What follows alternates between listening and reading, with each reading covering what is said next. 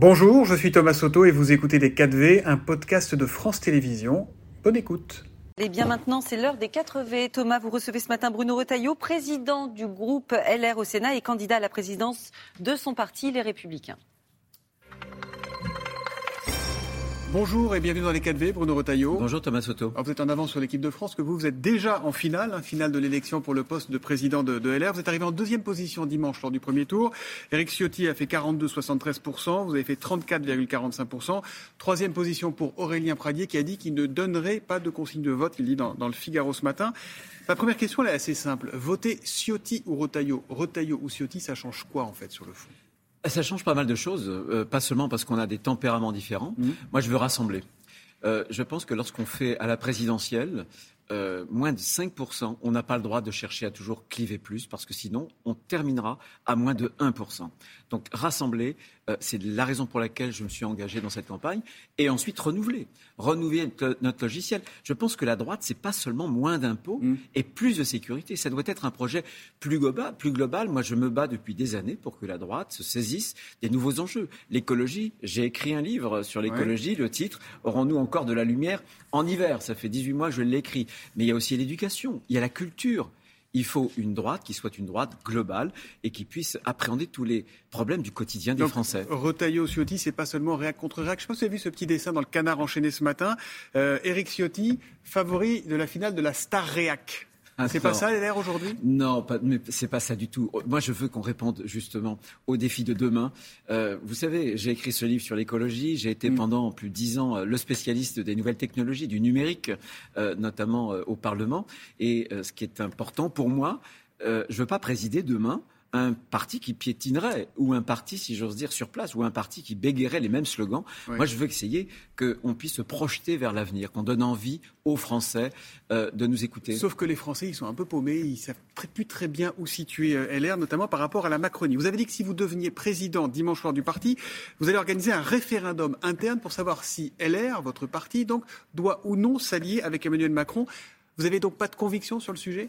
Vous avez totalement raison. Euh, si j'ai des convictions, je ne veux pas m'allier avec euh, Emmanuel Macron. pourquoi faire un, pourquoi faire un référendum?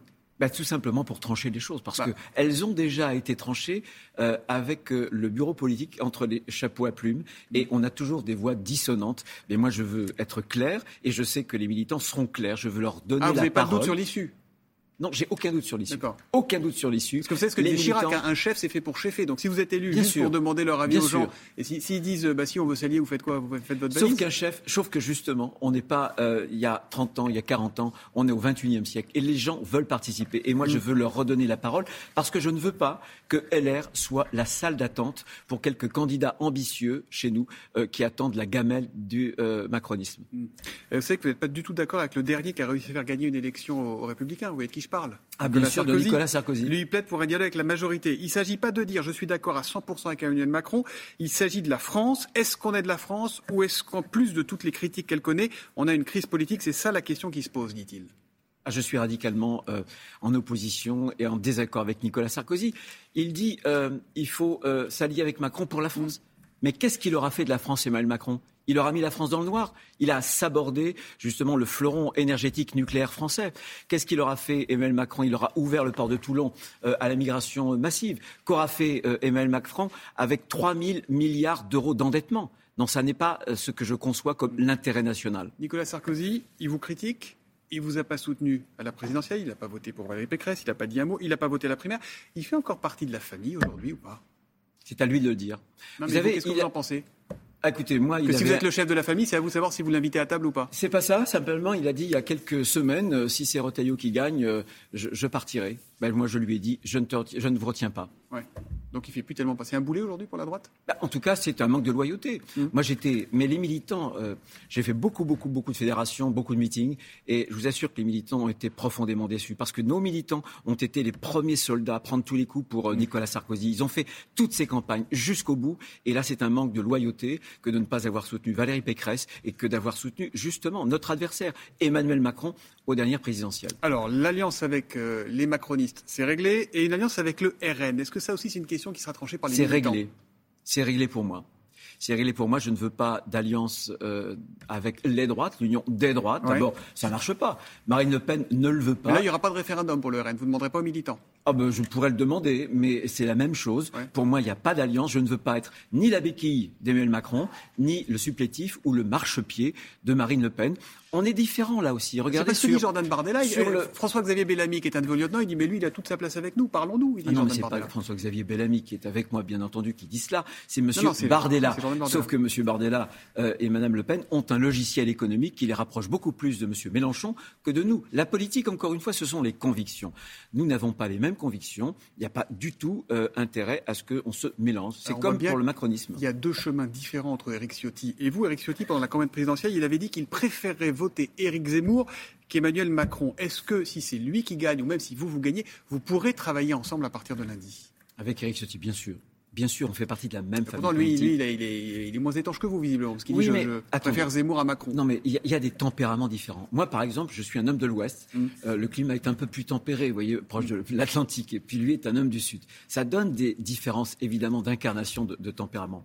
Mais je veux, moi, rassembler. Et je ne peux pas venir en disant je veux rassembler et en commençant à exclure ou en ne travaillant pas avec euh, ceux avec lesquels je dois justement construire la droite de demain. Mais une droite qui sera claire.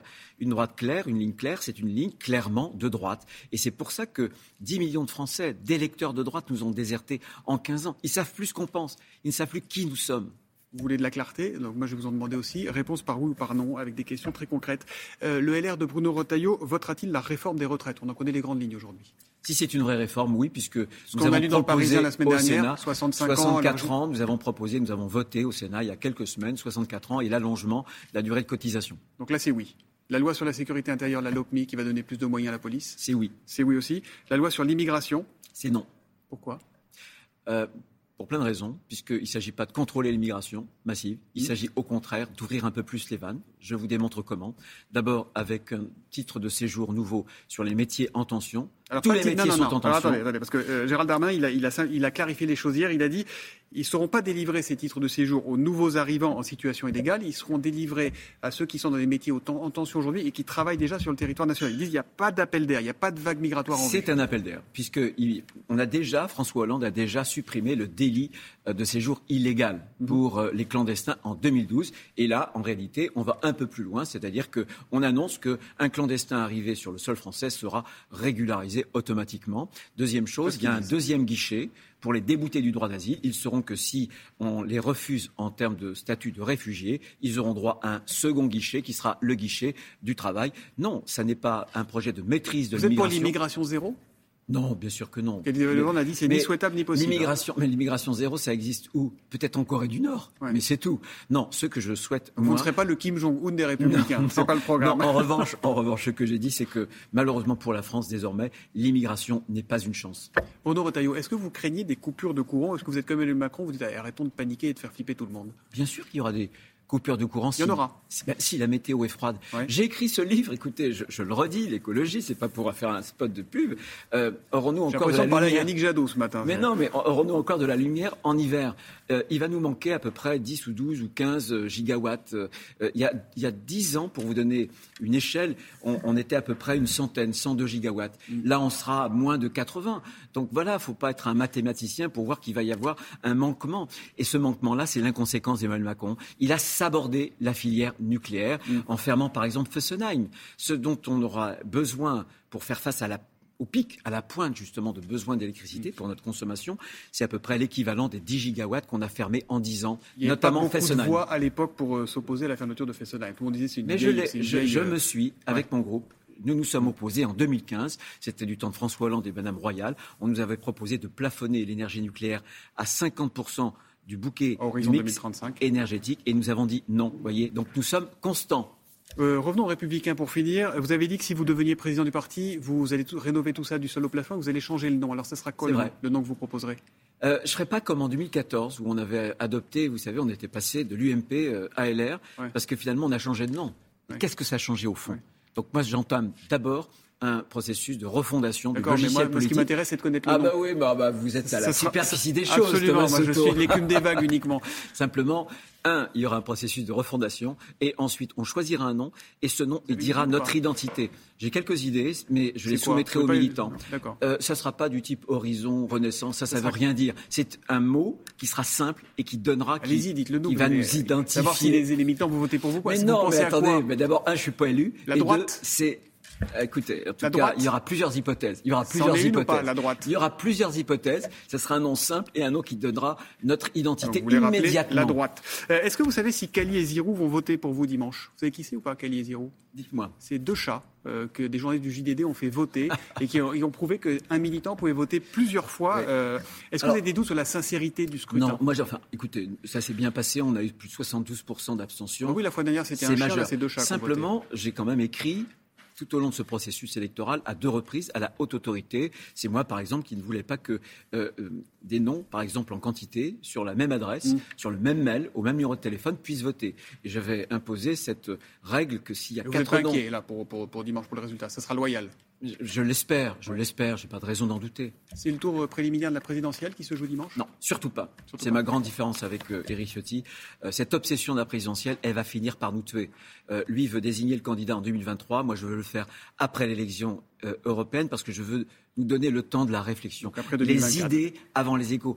Il y a Laurent Wauquiez, il a toutes les qualités euh, pour le devenir. Il y a aussi, je sais qu'il est sur euh, la ligne de départ, euh, Xavier Bertrand, son, sa voix hein, compte, bien sûr. Il y a sans doute aussi David Lisnard. David Lisnard pourrait être aussi un candidat. Donc si on part trop tôt dans ces écuries présidentielles, on est mort. Ce sera le dernier clou enfoncé sur le cercueil des républicains si on se laisse aller à cette obsession de la division des égaux pour les présidentielles. Merci Bruno Retailleau qui sera peut-être donc le président de la droite hein, à partir de dimanche soir. Merci à vous. Merci euh, messieurs.